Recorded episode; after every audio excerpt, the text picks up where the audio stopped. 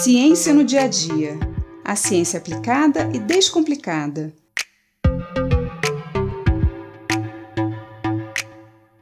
No dia 8 de março, celebramos o Dia Internacional da Mulher. Por isso, teremos uma programação especial no Ciência no Dia a Dia. Durante esse mês, trarei histórias de cientistas cujas descobertas revolucionaram a ciência, mas que também enfrentaram muitos desafios e sofreram grandes injustiças apenas por serem mulheres numa carreira dominada por homens. Hoje eu trago a história de Rosalind Franklin, a cientista que descobriu a estrutura tridimensional do DNA, essa molécula presente em todas as células de todas as espécies do planeta e que carrega todas as nossas informações genéticas. Rosalind nasceu em Londres, na Inglaterra, em 1920 Filha de professor e extremamente inteligente, já sabia desde os 15 anos de idade que queria ser cientista. Apesar de desencorajada pelo pai, por ser uma carreira muito difícil para mulheres naquela época, Rosalind conseguiu ingressar na Universidade de Cambridge em 1938 para estudar química. Durante sua brilhante carreira, ela se especializou em uma técnica denominada cristalografia de raio-x, que era utilizada para descrever a estrutura espacial das moléculas.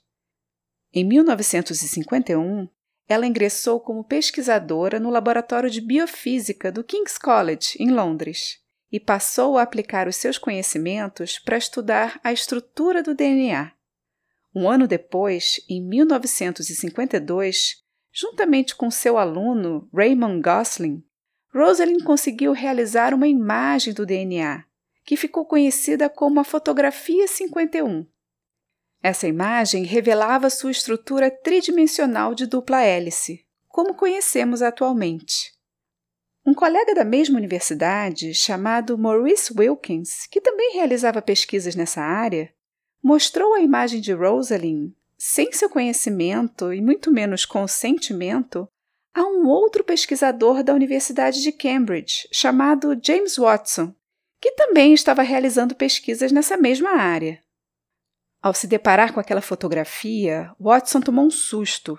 Copiou rapidamente a imagem, desenhando em seu caderno de notas, e, juntamente com seu colega Francis Crick, finalizou o modelo da estrutura do DNA em que já estavam trabalhando.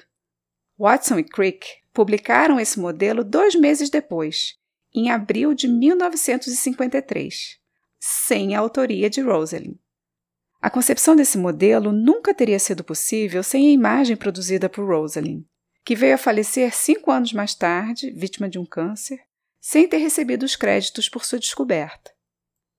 James Watson, Francis Crick e Maurice Wilkins receberam o Prêmio Nobel em 1962 pela descoberta da estrutura tridimensional em dupla hélice do DNA, o que permitiu entender como o DNA se replica e como a informação hereditária codificada, e se tornaram referência mundial, citados em todos os livros e artigos até os dias atuais. O que aconteceu com Rosalind é o que chamamos de efeito Matilda, um termo que se refere ao preconceito contra a mulher cientista, atribuindo os créditos de suas pesquisas aos homens, sejam eles orientadores ou colegas. Esse termo foi cunhado pela historiadora de ciência Margaret Rossiter em 1993, em homenagem a Matilda Gage, sufragista e abolicionista norte-americana que descreveu esse efeito pela primeira vez no ano de 1870, em sua obra intitulada Mulheres como Inventoras. A história de Rosalind se repetiu muitas vezes e, infelizmente, se repete até hoje. É muito importante conhecermos o nosso passado para não deixar que as mesmas injustiças ocorram no nosso presente ou no futuro. Eu sou Mariana Guinter, bióloga e professora da Universidade de Pernambuco, e esse foi mais um Ciência no Dia a Dia.